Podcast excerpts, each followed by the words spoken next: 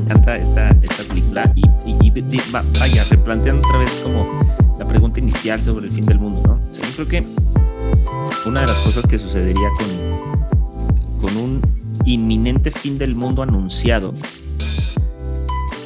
eh, uno, insisto, hay de dos. O se radicaliza el, el, los discursos morales en el sentido de que se vuelven más o, o se afirman o tienen una mayor afirmación o eh, es como, o sea, eh, volvámonos locos y, o sea, que sucede en la película, ¿no? Hay una, una escena donde hay una orgía en medio de, creo que es, no, no sé si es Times Square o no sé dónde es, pero hay, o sea, eso es por un lado.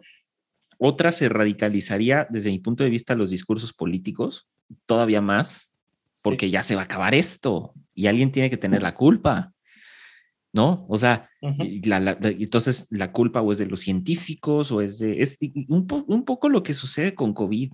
O sea, como que pareciera ser que COVID fue como el fin del mundo. Claro, es el fin del mundo como lo conocemos ahorita, eh, pero no es el fin del mundo como el fin del mundo que el planeta va a desaparecer, ¿no? Este, claro.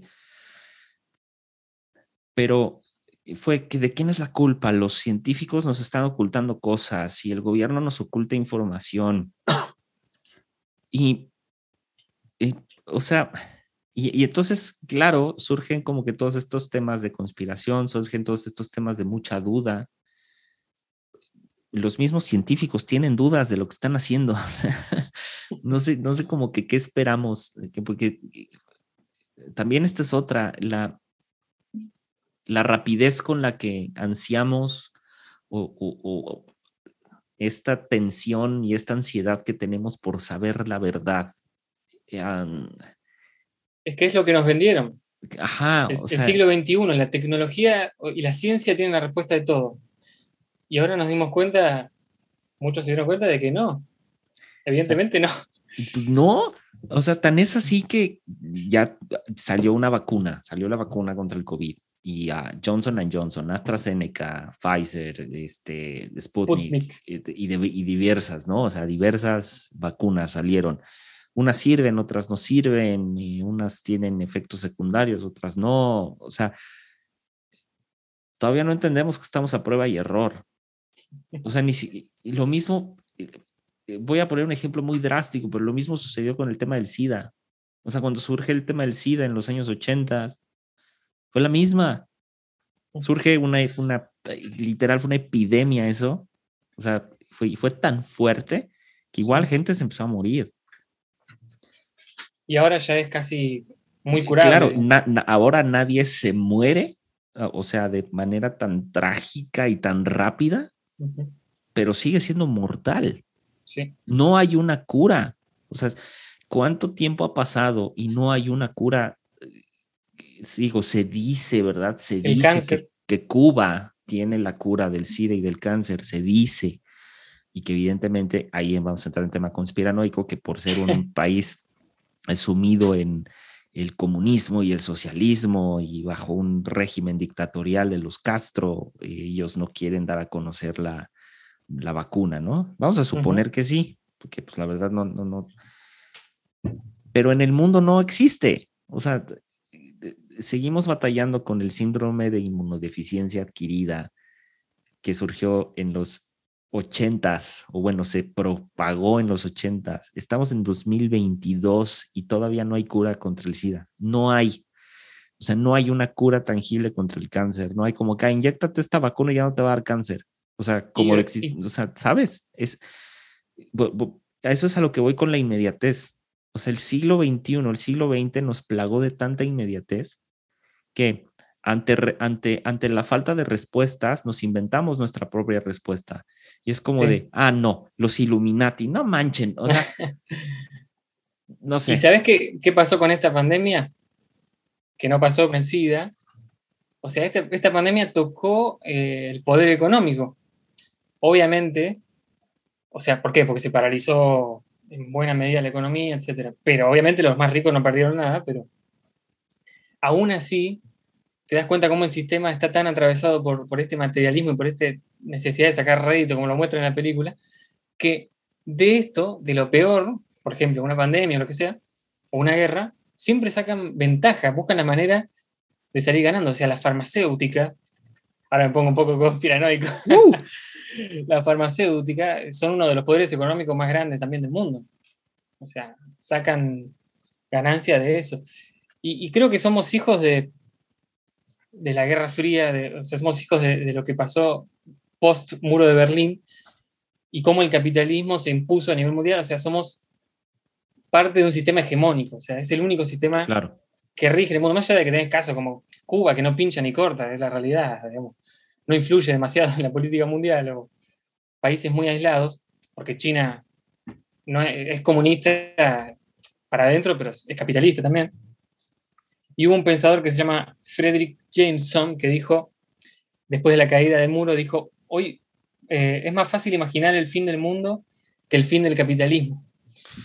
Y, también Jacques Derrida eh, eh, opinaba lo mismo, como que en su libro Espectros de Marx recupera, como tratar de recuperar no el comunismo y el marxismo necesariamente, sino la visión de Marx, por ejemplo, que tenía de que, bueno, las cosas son así, está funcionando mal, porque hay explotación, hay, hay cosas que están funcionando mal. ¿Se puede hacer algo mejor? Bueno, Marx propuso algo.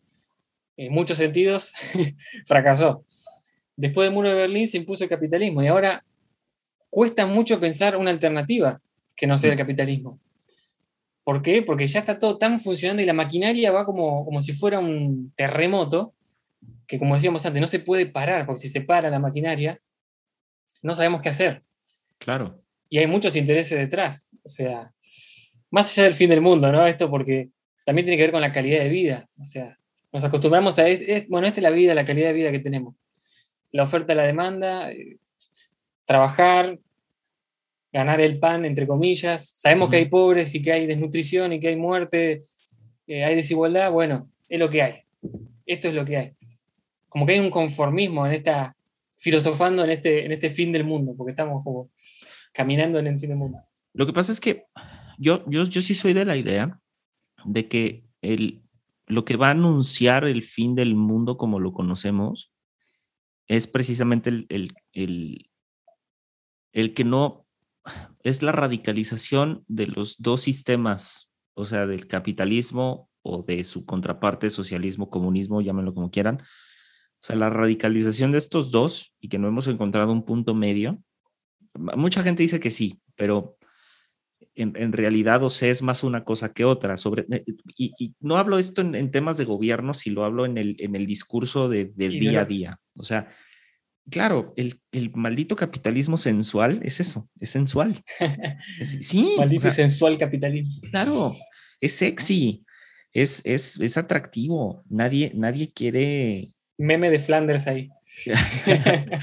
este, nadie quiere eh, que le vaya mal en la vida, lo, hemos dicho mil veces. O sea, nos gusta la plata. Nos gusta la plata, nos gusta gastar plata, nos gusta ir y comer en buenos restaurantes. Fíjate tú restaurantes, nos gusta hacer asados y eso cuesta. Aleluya. O sea, eh, tomarte una, una, una, birra con tus compas, con tus hermanos, con tus amigos, cuesta lana. O sea, tener esposa, novia cuesta dinero.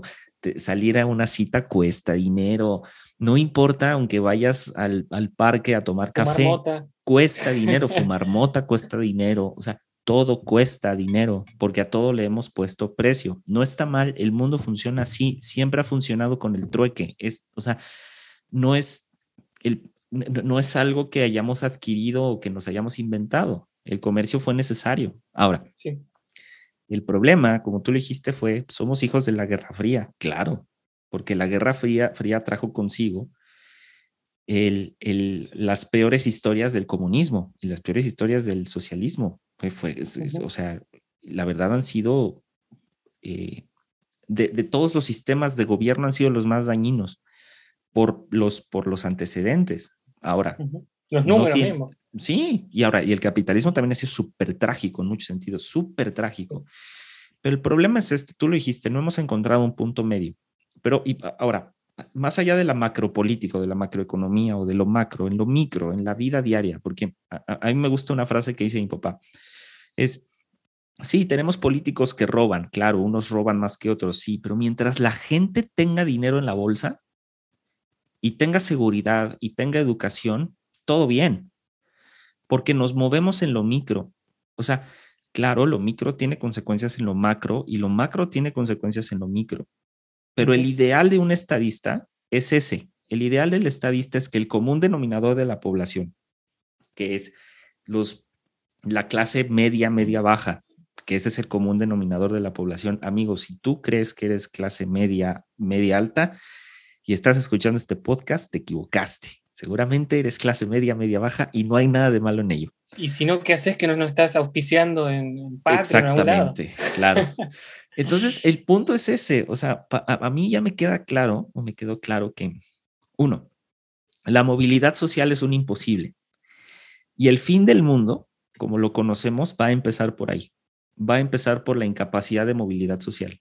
O sea, este, estamos en un punto muy crítico. Cada vez es más difícil. Donde, donde vivir cada vez es más complicado.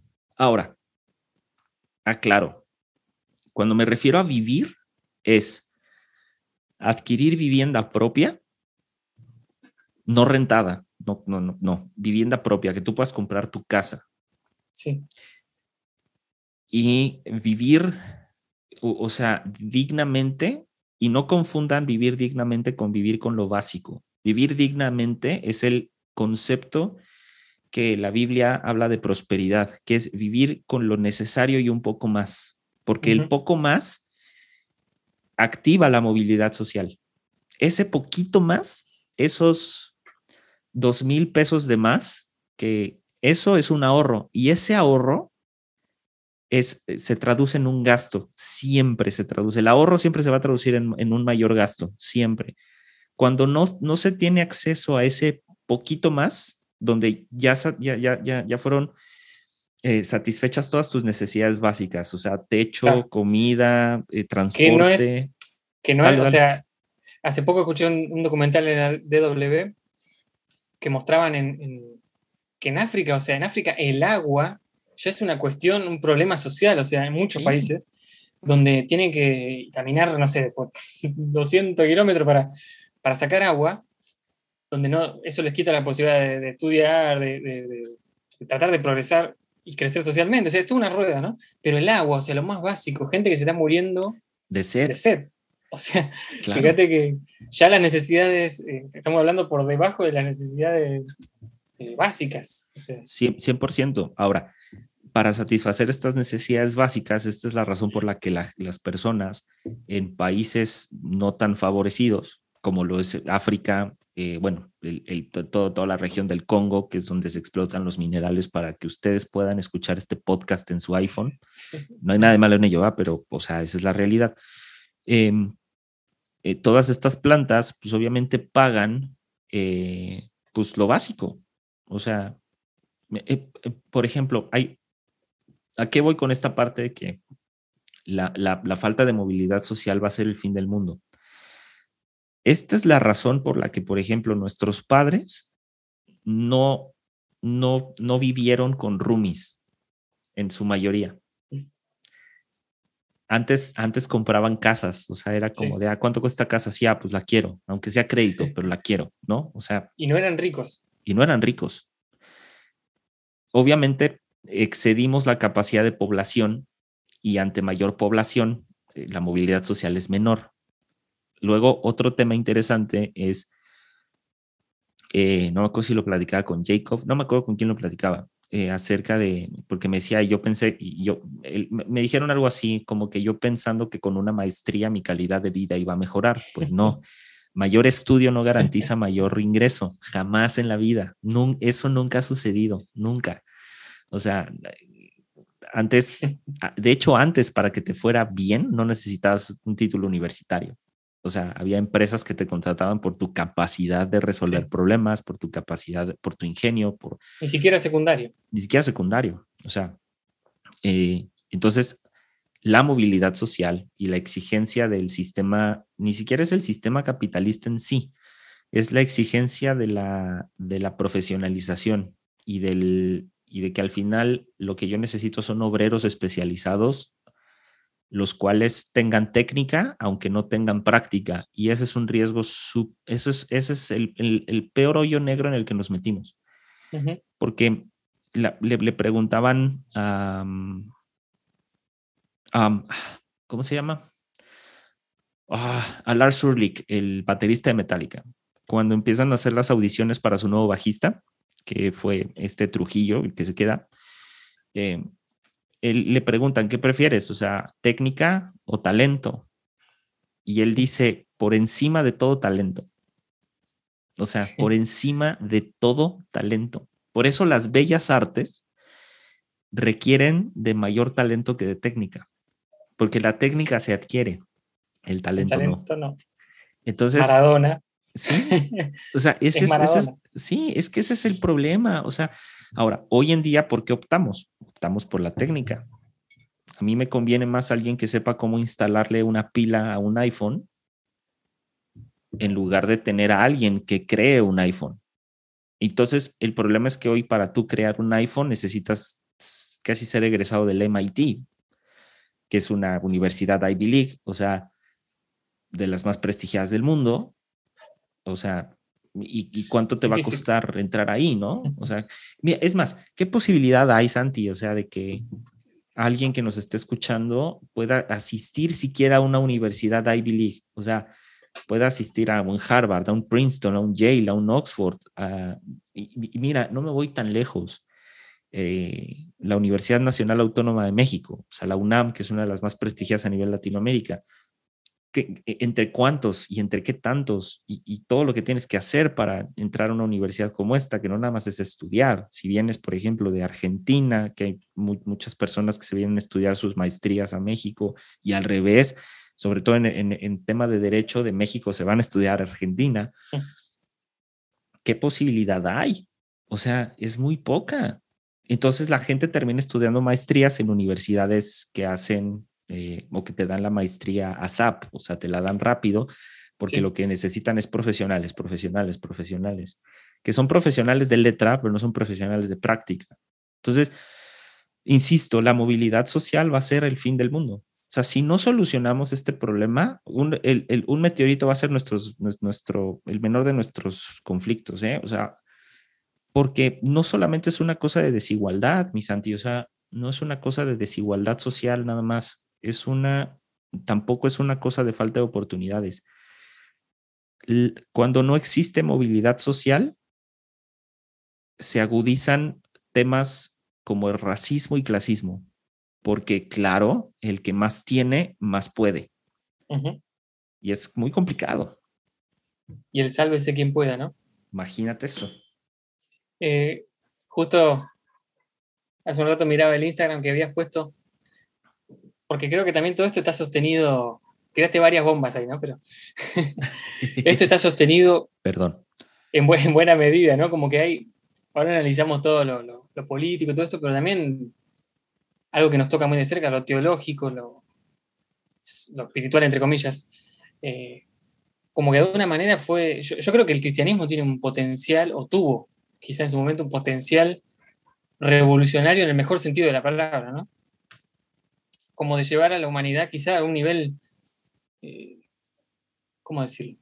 Más, más humano, más cercano al otro, más preocupado por el bienestar del otro y, por, por, lo comunitario, ¿no?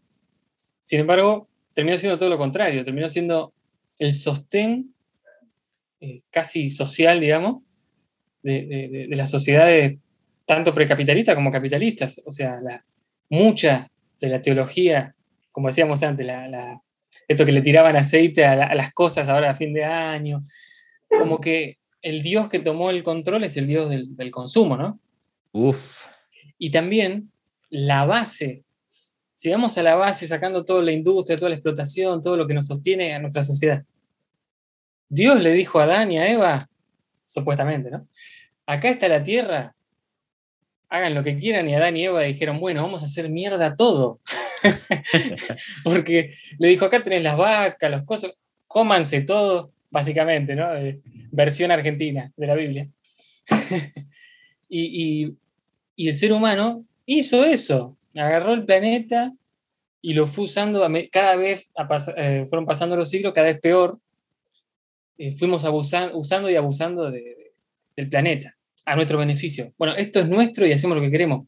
Los animales los agarramos, los producimos en masa. Eh, a los pollos los metemos en una jaulita, los criamos ahí, nunca ven la luz del sol y los morfamos. Bueno, lo digo yo justamente que me gusta el asado, ¿no? No lo digo desde un lugar. Pero el ser humano se hizo dueño de todo. Claro. El, eh, como dice Derrida, la, la soberanía del ser humano, le dice, ¿no? Como una crítica, ¿no? Como el ser humano cree que es soberano de todo. ¿Y vos qué pensás? ¿Qué, influencia tiene la Biblia, el cristianismo en todo esto que hablamos? Es mi mero mole. Este, sí, ah, para, para. Vos dijiste algo y quiero que me que, hables sobre eso. Pusiste en un Twitter, creo que ya no soy más cristiano o algo así. Ah, vamos, a, tocar ese tema. sí, eh, eh, justo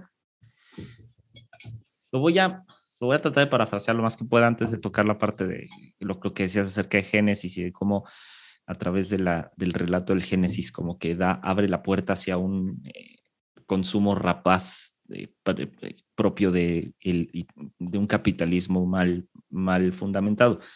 la parte de que no sé si siga siendo cristiano no es no es un tema tanto como de fe, sino es un tema de que pareciera ser que ante los ojos del común denominador del cristianismo, pues dejas de ser cristiano. O sea, lo que pasa es que para, ya para mí llega un punto en el que los asuntos de la fe o el asunto de la fe es un asunto muy personal. O sea, eh, me pegó mucho una frase, eh, bueno, no una frase, sino más bien en, ya lo he citado varias veces, pero en, en una resolución de la Suprema Corte de España, hablando eh, sobre el tema de cultos coactivos coercitivos. Eh, uno de los ministros dijo o pone en la sentencia, eh, una cosa es, o sea, el, pensamiento y el dogma y, y, la conducta alrededor de una religión en lo personal, pero otra cosa es hacerlo extramuros de la conciencia. O sea, e, es decir, ya utilizar la religión como un detonante de, de convencimiento de masas. El problema para mí ahorita del cristianismo es que es, es, se, ya se tradujo en una cosa de masa. Y esta masa para mí, de alguna manera, ya no tiene como forma. Y es un lugar donde ya no entro. Y justo lo, lo, lo platicaba, lo he platicado con algunos amigos pastores, o sea, decir, o, sea, conforme a lo que, más allá de lo que yo creo, sino conforme a lo que creo que para mí es, es este, ay, perdón amigos, aquí se está cayendo el micrófono. Eh, e, en cuanto a lo que yo creo que ya es conveniente para mi vida, o sea, eh, insisto, hay muchas cosas en lo espiritual del cristianismo que sigo creyendo y que uno sigue trabajando y no se va a cansar, o sea, vaya, es es, una carrera que nunca se acaba, ¿no? La, conversión nunca, nunca llega, la conversión es una constante. Pero sí siento que por estas ideas eh, yo ya empiezo, ya empiezo a, chocar cada vez con más gente que, que, forma parte del, del, círculo cristiano. Me pasa, me pasa mucho sobre todo cuando se ha tomado como no sé si te ha pasado esto, que la gente que no tiene acceso a tu presente normalmente siempre te va a estar recordando tu pasado, o no recordando, pero va a estar hablando de lo que hiciste antes, ¿no? Claro, te quieres llevar de vuelta para atrás. Claro, y ese es el problema para mí, o sea que ha sido como de, de Alex hace X años hizo esto, hace meses hizo esto, y no necesariamente eres la misma persona de hace un mes. O sea, Exacto.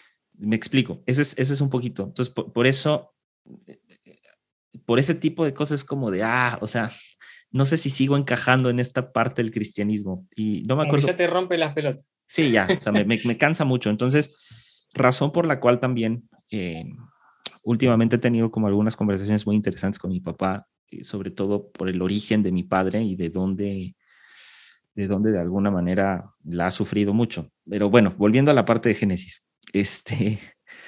paréntesis. Paréntesis. Em, hay una idea, voy a citar a un pastor que se, llamaba, no sé si siga vivo, creo que no, que es Pat Robertson. Y este no es, es, un pastor súper religioso, pero más o menos para que entiendan un poquito de dónde sale este mensaje de el capitalismo rapaz eh, por medio del cristianismo. Dice, eh, el plan de Dios es que su pueblo, damas y caballeros, tome dominio. ¿Qué es el dominio? Bueno, el dominio es el señorío. Dios quiere que su pueblo reine y gobierne con él, pero él, o sea, Dios, está esperando que lo hagamos. Está esperando a que extendamos su dominio. Y el Señor dice, voy a dejar que redimas a la sociedad. Habrá una gran reforma. No vamos a defender a esos utopistas coercitivos en la Corte Suprema y en Washington que nos gobiernan y que, nos gobiernan y, y posiblemente nos seguirán gobernando. Dice, no, no lo vamos a tolerar más. Vamos a decir, queremos libertad en este país y queremos poder. Pat Robertson ha sido como de los mayores eh, exponentes de la teología del dominio. Y ya lo he citado en, en, en Exvangélico muchas veces. Pero el surgimiento de la filosofía dominionista viene, viene de distintos lados. Pero el principal es eh, precisamente eh, con la idea del reino aquí y ahora y, aquí a lo mejor hasta, no sé si Teocotidiana y Cancionero Cristiano me van a matar por lo que voy a decir, pero cuando yo empecé a estudiar acerca del reino y aquí y el ahora, la mayoría de las iglesias cristianas creen en eso, creen en el gozo, paz y justicia en la tierra ahora. Y el reino, el reino sí es eso y no. O sea, sí, sí es esa parte de gozo, paz y justicia en la tierra para los hombres, aquí y ahora, pero no, porque si es utópico, en algún, de alguna manera es un escenario utópico. Eh, o sea, como los mayores exponentes de los distintos sistemas políticos y, sociales del mundo surgieron de utopías, surgieron de, ah, yo me imagino que esto debería ser así porque esto está mal. Lo mismo sucede con la idea del reino. El reino hay que entender lo que es como esta antítesis del imperio y se planteó de esa manera, no hay modo. El problema es que luego llega San Agustín, Agustín de Hipona, y hablaba acerca del renacer de la ciudad de Dios, o el Civitas Dei, que es los ciudadanos del reino. Y a partir de ahí empieza a constituir una idea de nosotros somos ciudadanos del reino de Dios. Y entonces el cristianismo empieza a adquirir su identidad a través de eh, los ciudadanos del cielo, los ciudadanos del reino versus los paganos o el pueblo o los ciudadanos del mundo. El mundo. Exactamente. Luego, en general creo yo que el, cristiano, todos los cristianos en el mundo, todos, absolutamente todos, sobre todo los evangélicos, han adoptado en mayor o menor medida las enseñanzas de este dominio.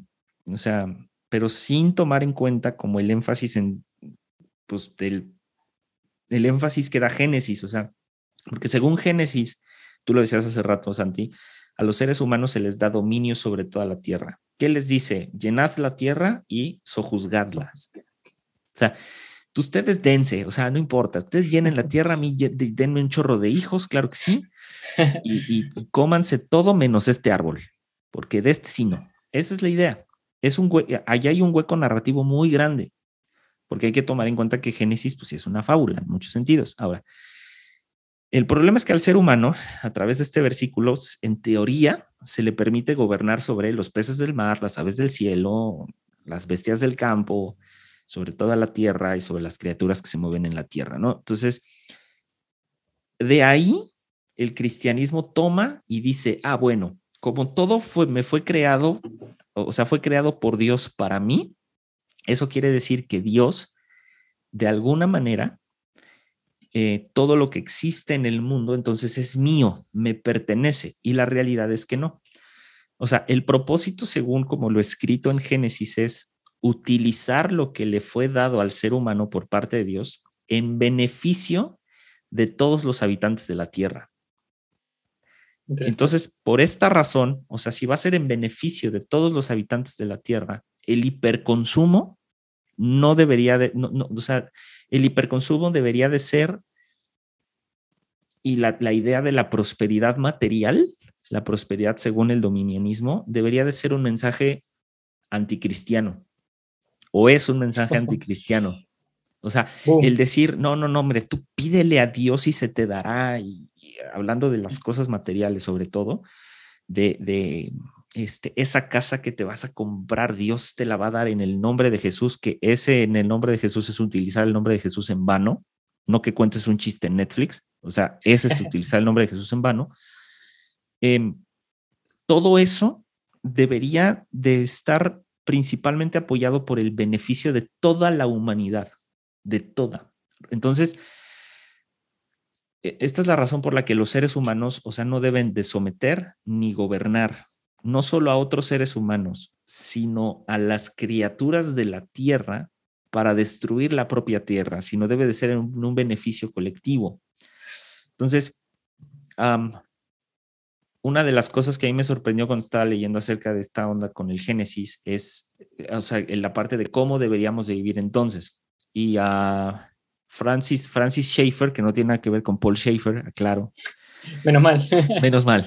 Ah, él, él, lo narra así, dice, o sea, Jesucristo no buscó poder y tampoco ordenó a los cristianos que, que buscaran el poder. Él dice que, según, eh, bueno, él cita Juan 18, 36, que dice que mi reino no es de este mundo y si lo fuera, mis siervos lucharían para evitar mi arresto por los judíos, pero ahora mi reino está en otro lugar.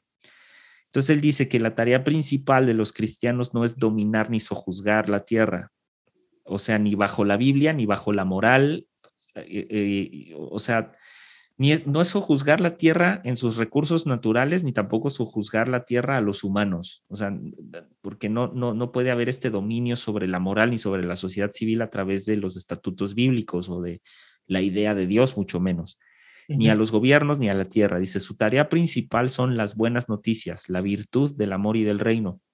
De ahí que yo empecé a hablar mucho acerca de la virtud del amor. Y de hecho, eh, David López, a quien le mandamos un saludo, él un día había publicado, me dice, oye, te voy a robar la frase de la virtud del amor, dice, porque esto pues así está chido. Y claro, pues es un cambio de discurso. Entonces dice, la Biblia no ordena seguir ninguna acción social o política específica. Ah, esto necesariamente significará que en ocasiones nos veamos obligados a oponernos al abuso de la tierra, al abuso de los gobiernos sobre la sociedad, incluso al abuso de la iglesia misma sobre el entorno social y político. Dice, hasta cierto punto, los creyentes siempre deben, como hizo Juan el Bautista, permanecer fuera del establecimiento social y político, únicamente criticando a veces, cuando sea necesario, todo sistema abusivo, incluso el mismo sistema eclesial, donde en ocasiones, dice, los, Herodes pretenden dominar su pequeño mundo. Y hay una frase muy bonita de él que dice, no debemos confundir el reino de Dios con el gobierno de nuestro país. Entonces, yo creo que lo que sucede es que nuestra cultura, sociedad, gobierno y las leyes están en las condiciones en las que se encuentran hoy por hoy. Eh, no por, o sea, no por, no por sistemas de conspiración, sino porque hemos abandonado el deber, el, el deber principal de lo que significa ser humanos. Y nos hemos enfocado, mi Santi, en muchas otras cosas. Si te das cuenta, a partir de, yo creo que la entrada del siglo XXI, se empezó a hablar de cosas que comenzaron a preocupar a la sociedad porque había, porque estábamos como que trabados, sobre todo en la parte emocional. se empezó a hablar de inteligencia emocional muchísimo más, empezaron a salir cursos de coaching, empezaron a salir eh, muchas cosas sobre de quién sí y quién no tiene una buena salud mental, de quién está listo para, por ejemplo, una relación a largo plazo, de que... Claro, o sea, empezó una, como la espuma, empezó a salir esta idea de el amar bien y bonito, el tener una relación como estable ya es casi un imposible, el incluso tener un matrimonio pareciera ser una tarea titánica. Y empezaron a salir todos estos discursos, ¿no? De bienestar mental, bienestar social. O sea, si, si tú estás bien, la sociedad está bien, ¿no? Si, si tú eres responsable afectivamente, este, todos estamos bien. Y para mí, desde mi punto de vista, esto sí fue la tragedia, en muchos sentidos, porque lo que hicimos fue dominar el discurso, el discurso cultural a través del discurso de la emoción. Sí. Cosa que con nuestros padres no sucedía. O sea, yo, yo tengo un padre que creció en la calle desde los 15 años. O sea, eh, y yo no, yo no veo un, un papá que tuvo una incapacidad de, tener un matrimonio por un pasado tan turbio, ¿me entiendes? O sea, como que se nos quitó, nos empezamos a enfocar muchísimo más en, en las condiciones emocionales que en las condiciones materiales. Y le dimos tanto auge a eso que hoy por hoy hablar de racismo implica hablar desde la emoción y no hablar, por ejemplo, o hablar de pobreza, de pobreza mundial.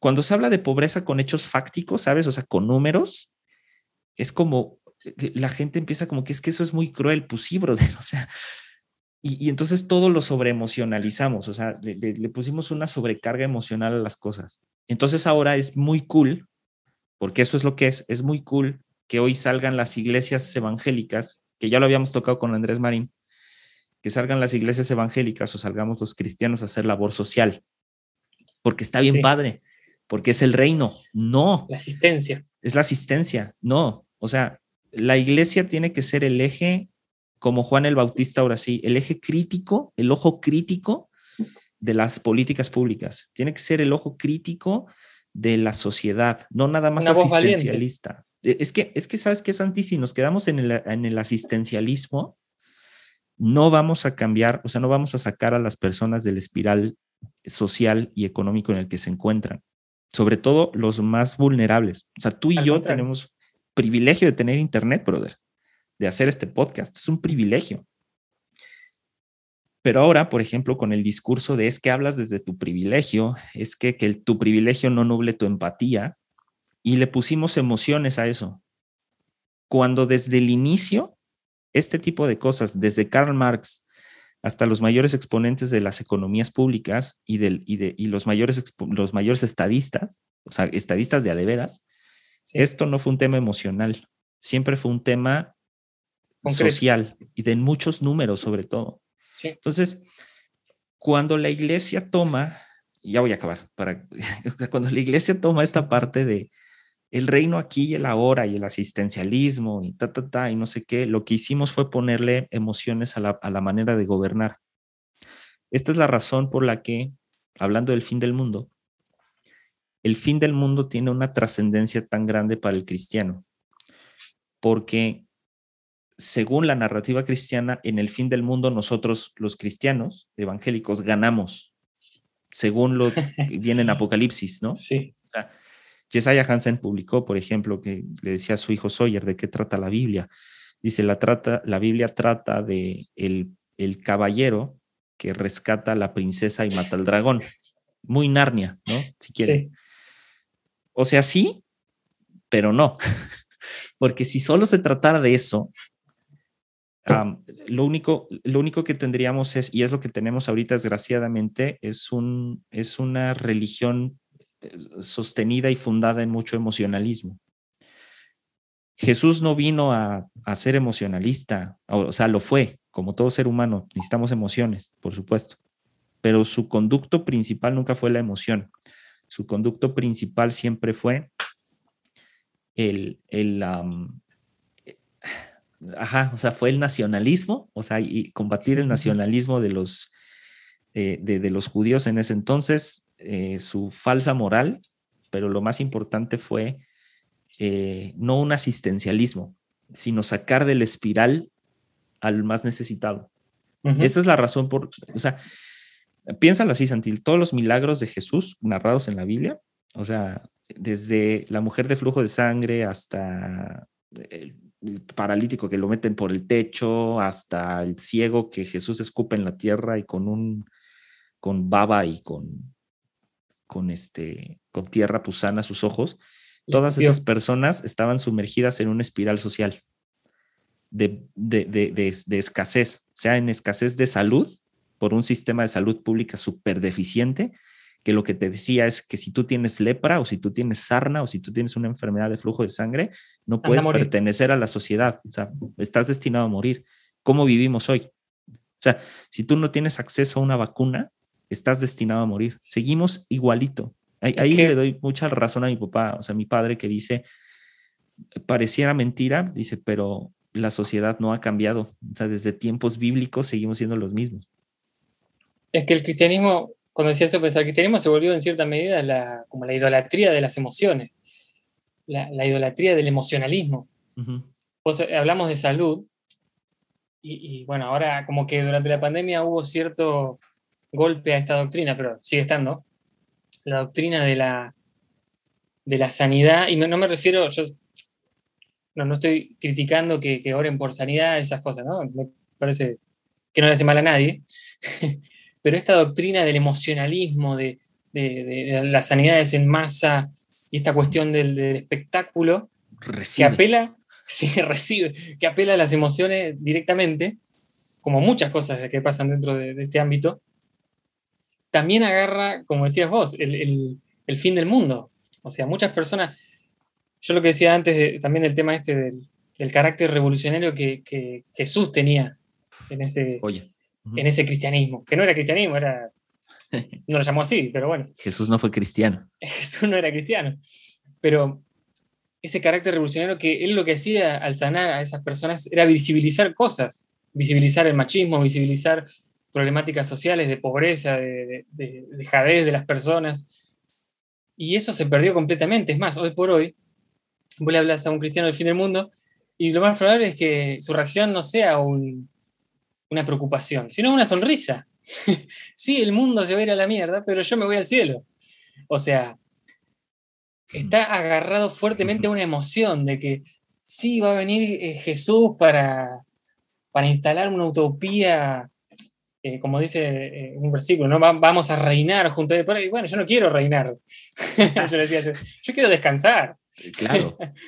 este, y también como que es muy egoísta toda esa, esa doctrina basada en una emoción ultra personal. Eh, eh, el padre Mujica, sí, una, que el, padre Mujica, que fue un cura argentino capo total, asesinado por, por la dictadura, él dijo, yo nunca voy a ser feliz mientras haya gente que no sea feliz en la tierra. Eso, eso es, es el pensamiento que yo creo que Jesús transmitía, de mirar a las personas y las problemáticas sociales desde lo personal a lo colectivo tendríamos que recuperar un poco eso para que valga la pena, ¿no? 100%. Eh, eh, mira, nada más date cuenta cuáles son como que los mensajes centrales de, la iglesia hoy en día. Una, lo que yo le llamo como la hipergracia. La hipergracia es no importa qué hagas, todo va a estar bien. La premisa no es correcta. O sea, la gracia no es solamente la oportunidad eterna, por llamarlo así, o infinita casi, casi, de que mañana puede ser un día mejor y una nueva oportunidad para hacer las cosas o hacer mejor las cosas. Que se ha confundido con eso. O sea, la gracia es esta, la, propuesta de los reformadores, esta gracia salvadora que hace que tú tengas o sea, un directo contacto con Dios sin ningún intermediario más que Jesucristo, por medio de su sacrificio en la cruz, y por los cuales todos tus pecados presentes, pasados y futuros son perdonados. Perfecto, eh, está súper bien porque da un sentido, el sentido de la salvación, ahora sí, eso está perfecto. Pero la iglesia se ha encargado durante los últimos años en predicar ocho cosas, para mí son ocho cosas fundamentales sobre las cuales, como tú dices, va eh, metida esta parte de, del hiperconsumo en todos los sentidos, porque hiperconsumo no solamente es una cosa material, también hay hiperconsumo en, de, doctrina, vamos a llamarlo así, en, las sectas coaching y en todo esto que hemos hablado en repetidas ocasiones. Pero el primero es el legado. O sea, la iglesia cristiana se ha encargado de decirle a las personas, eh, eh, deja un legado. Eso es muy de coaching, la neta. O sea, deja un legado. ¿Y qué es dejar un legado? Pues básicamente se basan en que Dios es un Dios trigeneracional, Dios de Abraham, el Dios de Isaac y el Dios de Jacob, por los cuales la nación de Israel fue una nación próspera, bendita y no sé qué. Ese es el, el eje central, o sea, el legado. Tienes que dejar un legado. Para tú dejar un legado tienes que ser cabeza y tú no puedes ser cabeza si tú no tienes una cabeza espiritual, lo cual me parece ah, un absurdo. O sea, el segundo mensaje que tienen es el poder de la iglesia en el mundo. La iglesia tiene un poder, una potestad que le ha sido dada por Dios para con la humanidad y para gobernar. El tercer mensaje es la parte del gobierno profético apostólico. El gobierno profético apostólico lo que predica en su mayoría es el apóstol imparte dones para que tú puedas gobernar en la tierra. Ese es el eje central de, lo, de la profecía y del apostolado. Bueno, según ellos, ¿no? Porque en realidad tiene otro sentido. Luego está el, el, establecimiento del reino de Dios en las siete esferas de influencia, que eso ya lo hemos visto, y esto pues, toda la iglesia millennial lo trae. Esta es la razón por la cual se hace muchísima música cristiana de muy mala calidad, por cierto. Pésima. Nada como soda estéreo, caray. Este, y no sé, o sea, y, está otras, ¿no? Por ejemplo, el reclamar todas las naciones para Cristo. Todo mundo le hemos predicado a un familiar acerca de Cristo y de reciben el nombre de Jesús. Este, pues es esta idea, ¿no? Las naciones las alcanzamos cuando alcanzamos a nuestra familia, porque la familia es el eje central de la sociedad, según. Luego, ahora, la familia que ellos dicen, porque no hay cabida para otro tipo de familia. Y no estoy hablando en el sentido de la familia eh, de un, por ejemplo, de una pareja homosexual o de, no. Eh, Monoparentales. o sea, el sentido familiar es de diversas formas. O sea, incluso la adopción es un eje de sentido familiar y que la Biblia narra la adopción como un eje central de la fe. O sea, Jesús, dentro de la mitología que rodea a la persona de Jesús, se decía que eh, un descendiente de David es el que iba a gobernar Israel por siempre y para siempre. La única manera en la que Jesús eh, fuera o pudiera ser descendiente de David no era por el lado de María, era por el lado de José. Y José lo adoptó. o sea, que no era descendiente de David. Directo no. O sea, y, esto, y eso está en la genealogía de Jesús, o sea, ni siquiera es como que ay, lo vas a investigar en un estudio antropológico, está en la Biblia. Luego, la otra es eh, la unción como cobertura, es esta parte de, insisto, tú no puedes, o sea, tu vida, no, tú, tú no puedes no tener unción, tú necesitas la unción del Espíritu Santo sobre tu vida, whatever that means, porque la palabra del Cristo significa el ungido. Entonces, como que la unción pasó a ser una especie como de, de, medalla de honor, como un emblema, como una investidura espiritual con la cual tú puedes por otro lado, y el séptimo mensaje es controlar la guerra espiritual que sucede en el mundo y declarar y decretar y atar en el cielo y desatar en la tierra y cosas así, ¿no? Y el último es la conquista, el conquistar territorio, el ensanchar tu tienda, el ensanchar tus estacas, el mover tus estacas para, valga la rebusnancia, ¿no? Ensanchar tu, tu, tu terreno o tu tienda, pues es eso, conquistar territorio, territorio, territorio. La conquista por sí sola es, es eh, necesita consumo. O sea, ¿para qué vas a qué vas a conquistar? si no es para tener más, pues claro, toda conquista es para tener más. O sea, lo vemos en el mismo ejemplo de la Biblia. O sea, David fue y conquistó pueblos, ¿para qué? ¿Para tener más? El complejo de Pinky Cerebro. Ajá, o sea, y ese es el complejo de todas las iglesias. ¿Qué vamos a hacer? O sea, esta noche, este cerebro, pues tratar de conquistar al mundo, Pinky. O sea, todas las iglesias, en su mayoría, trabajan sobre esto. Y me encanta porque Schaefer al final tiene una, tiene una, una, una frase muy bonita que dice, ah, nuestra cultura, sociedad, gobierno y ley están en las condiciones en las que están no por una conspiración, sino porque hemos abandonado el deber de ser ciudadanos. Ciudadanos que pueden ser la sal en medio de las circunstancias sociales. Es el deber de los ciudadanos, en especial de los ciudadanos cristianos, hacer ahora lo que debimos haber estado haciendo todo el tiempo. Usar la libertad que tenemos para sanar los aspectos más trágicos de nuestra sociedad. Dicho lo anterior, dice Schaefer todavía, el activismo del verdadero cristiano fluye de un sentido de cuidado respetuoso, amoroso, no solo por lo que Dios ha creado, sino por lo que a Dios verdaderamente le importa. Esto significa que el cristiano tiene la responsabilidad, mucho más que cualquier otro ser humano, de ayudar a preservar tanto la libertad como el orden. Y no se refiere al orden bíblico, sino se refiere al orden social. Y trabajar por la justicia, la igualdad, teniendo en cuenta la naturaleza caída del ser humano y la espiritualidad como algo personal e íntimo, así como las limitaciones de los procesos políticos. Y al final dice, por tanto, todo cristiano tiene por encima de cualquier otro ser humano de otra religión, según él, la responsabilidad de no asistir a las personas, sino de velar porque las organizaciones políticas, sociales y religiosas asistan a las personas para un mayor bienestar colectivo. Entonces, insisto, esta idea del dominionismo es, pone por encima estas cosas, en especial con el tema del fin del mundo. Sí. Porque en el tema del fin del mundo es va a venir el gobierno de Cristo, Jesús va a gobernar aquí por casi no sé cuántos años, y entonces nosotros vamos a gobernar con él. Y tú lo dijiste súper bien, Santi, yo no quiero gobernar. O sea, si quisiera eso, me, uno a un partido político, me uno a una facción política. Yo no quiero gobernar. Y tampoco es una cosa de va a gobernar el bienestar para la humanidad, porque también eso es un absurdo. Ante un, ante un libre albedrío, por favor. O sea, siempre va a haber alguien que abuse. Y tan es así que le digo, Caín y Abel es el ejemplo perfecto de eso. O sea, de un, un, un, abusador que por envidia del otro, porque, porque no era tanto que, que, que, que uno deseara lo que el otro tenía, deseaba que no lo tuviera. No era como que ah, yo quiero tener esta ofrenda agradable para Dios, no, yo quiero que mi hermano no la tenga. Ese es el espíritu egoísta.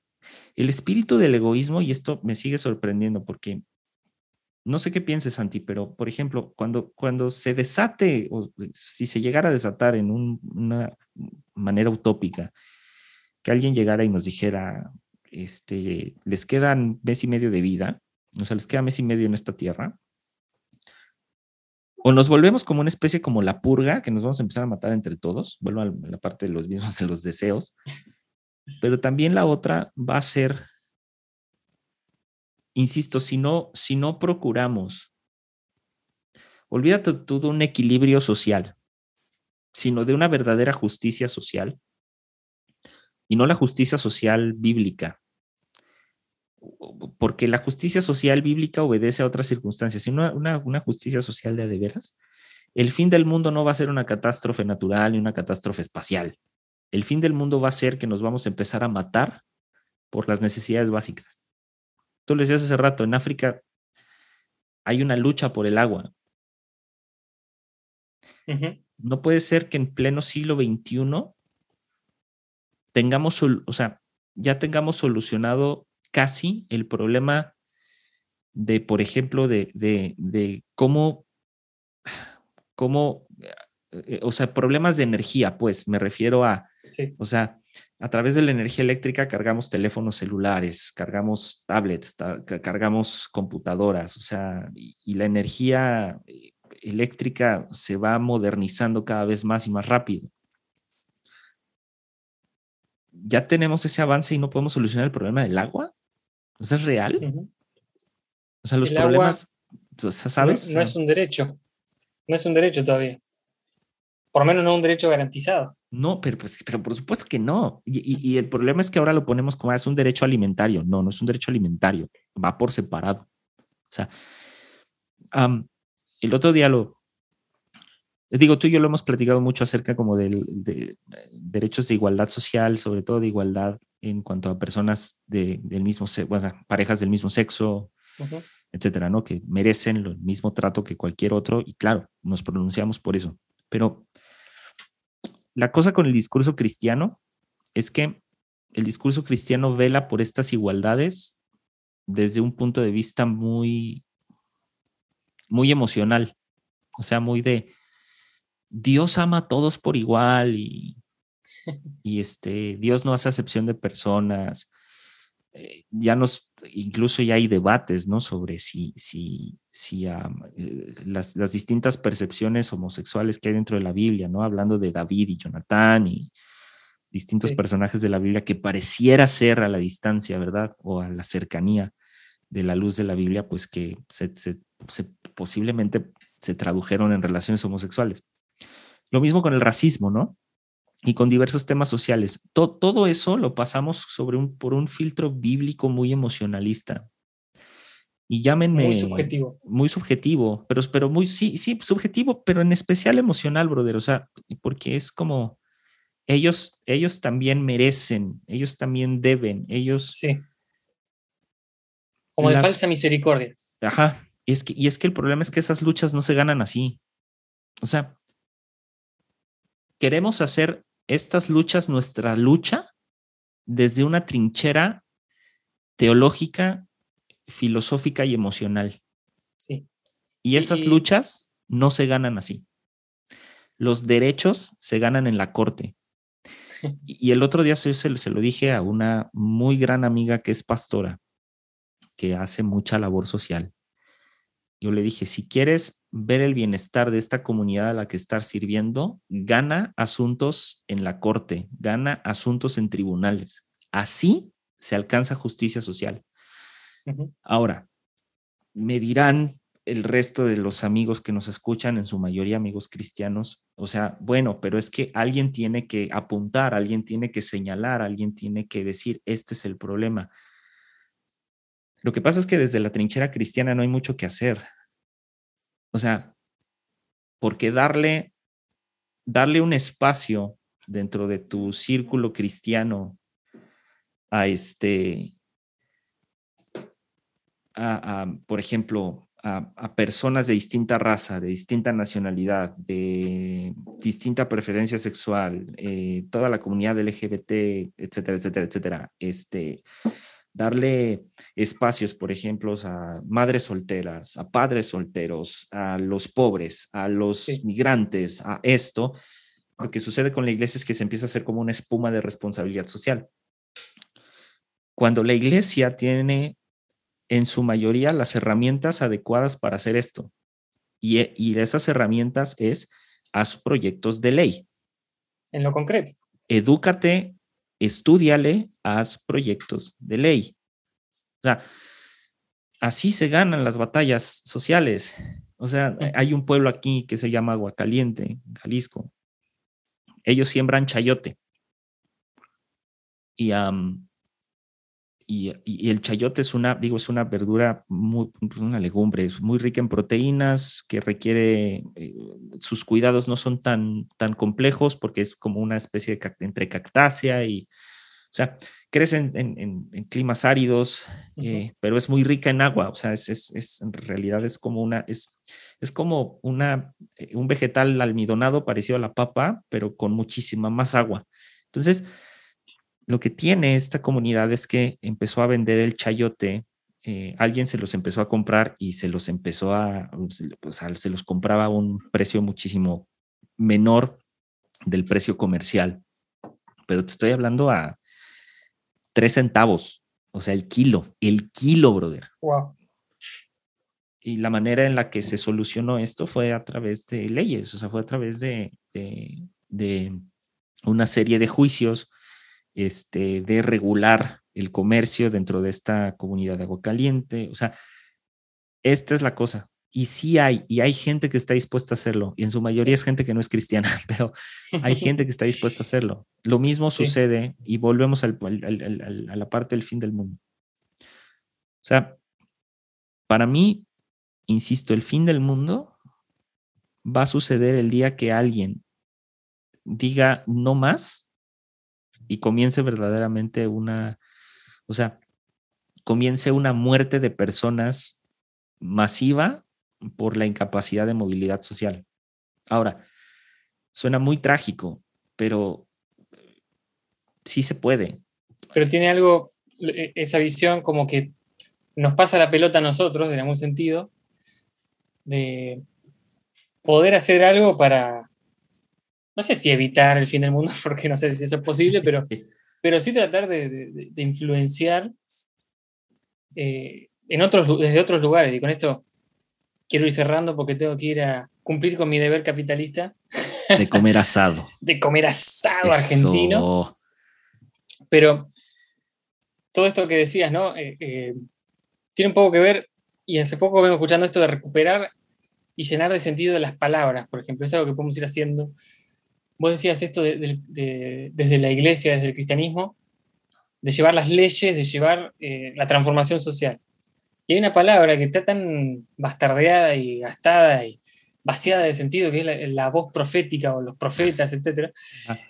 Que podemos recuperar, o sea, no la tiremos a la basura, recuperémosla, no se la regalemos a los, a los que se adueñaron de esa palabra, la palabra. El monopolio de la religión.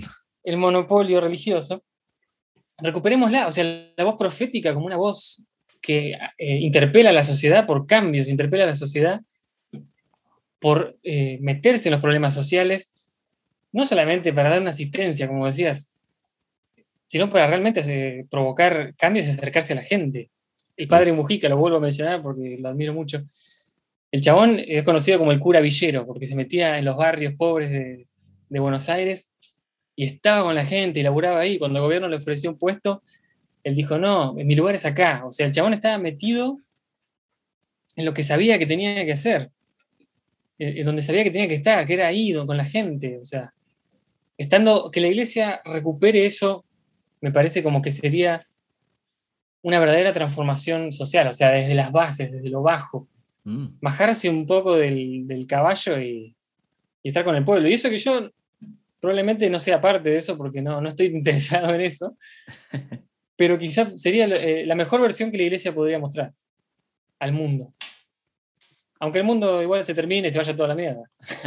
Fíjate que, eh, digo, para ir cerrando, eh, hay, hay, un, acaba de salir, no sé si acaba de salir, pero salió una especie de documental en Netflix del Papa Francisco.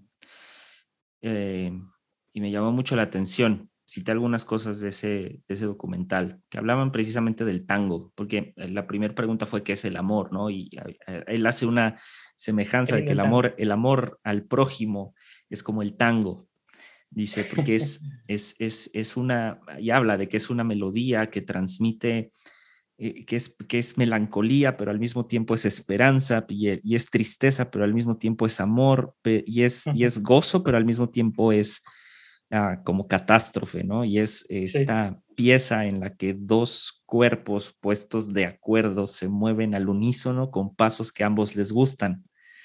Pero a la vez como si estuvieran peleando. Ajá, y, fue muy bello escuchar eso. Ah, ah, y, y, hay una parte eh, después en la que habla acerca de los sueños. Y justo el Papa Francisco habla acerca de la profecía, lo cual escuchar a un católico hablar de profecía es muy raro, eh, ahora, yo soy fan, honestamente, independientemente de muchas cosas, a mí el Papa Francisco Lanet me cae muy bien, se me hace un ser humano muy interesante, independientemente de que pertenezca a una cúpula religiosa ya muy gastada. Pero me llama mucho la atención cuando hablaba de lo profético, es, dice, dice, lo profético es esto, dice que el, el joven, al conversar con el anciano, proyecte su futuro desde el pasado del anciano. O sea, no es esta onda, no es esta cosa de un futuro brillante, sino es toma lo bueno y lo malo, la experiencia buena y mala del anciano cuando platiques con él. Y esa experiencia, que, que esa historia que te está contando, proyectala en tu futuro. Y él hablaba que así tiene que funcionar la sociedad que por eso tiene que existir esta conversación, ¿no? Entre, entre, el, entre el anciano y el joven, traduciéndolo a nuestra sociedad y para cerrar esta parte del fin del mundo. concuerdo contigo, mi Santi, hay que recuperar esa voz profética, pero justo esa voz profética, que tome la experiencia, la mala experiencia o las buenas experiencias del pasado para proyectar nosotros hacia el futuro en un cambio social, en un cambio que no nos lleve a una desestabilización y a un verdadero fin del mundo trágico, no un asteroide que nos va a caer. Bueno, fuera un asteroide. Entonces, concuerdo mucho con eso, me encantó y me acordé mucho de esa frase del Papa. Chequen ahí ese como documental, miniserie ahí de Netflix, no me acuerdo cómo se llama, ahí lo voy a andar posteando. Y también cuando decías esto de, de, esta brecha generacional, como que, que las próximas generaciones, eh, como decimos en Argentina, no nos puteen a nosotros, no nos bardeen a nosotros porque no hicimos nada. Eh, y no quiero ser este, un mensaje hiper optimista porque no me gusta eso, pero qué sé yo, por lo menos lo hablamos, lo trajimos a la mesa, hicimos lo que pudimos para que la conversación siga estando, o sea, de tratar de hacer lo posible. Porque, qué sé yo, esto del legado tiene su parte buena también, o sea, pensar en, las próximas generaciones, un poco, aunque sea. Porque la generación anterior, lamentablemente, tenemos que decir que en muchos sentidos dejó mucho que desear, porque nos, heredó este mundo. Claro. Y tratar de dejar otras posibilidades a la próxima generación. Por lo menos intentarlo. Amén. Reciban. Reciban. Reciban. Y a construir. Ah, amigo, ha sido un gusto. Ya te extrañaba, querido. Este, y lo siento, amigos, cortamos un poquito sectas porque es inicio de año y queríamos partir con esta parte del fin del mundo. Ya con algo lindo. Seguiremos con sectas, algo lindo pero caótico al mismo tiempo. Seguiremos con sectas el próximo episodio. Sí. Este, querido, ¿Algo más? Nada más, simplemente sigan deconstruyendo carajo como siempre y, y nada. Sigan escuchando otros podcasts, no solo este. A vivir, carajo. Ah, y escuchen, escuchen eh, ah, Sentipensante, una sección aquí de mi querido Santi en su ah, podcast Oscuro. Ah, han sido una joya los dos episodios que has sacado de Sentipensante, amigo. Te felicito por ese, ese, esa, esa nueva sección tomar birra. quiero escuchar Evangélico, el último que publicaste, lo quiero escuchar. Ah, para iniciar el año está, creo que está, está bueno. Todavía voy a seguir con la serie de dominionismo, hay mucho que hablar de eso. Pero bueno, queridos amigos, a deconstruir carajo, nos vemos en la que viene. Chao. Chao, chao.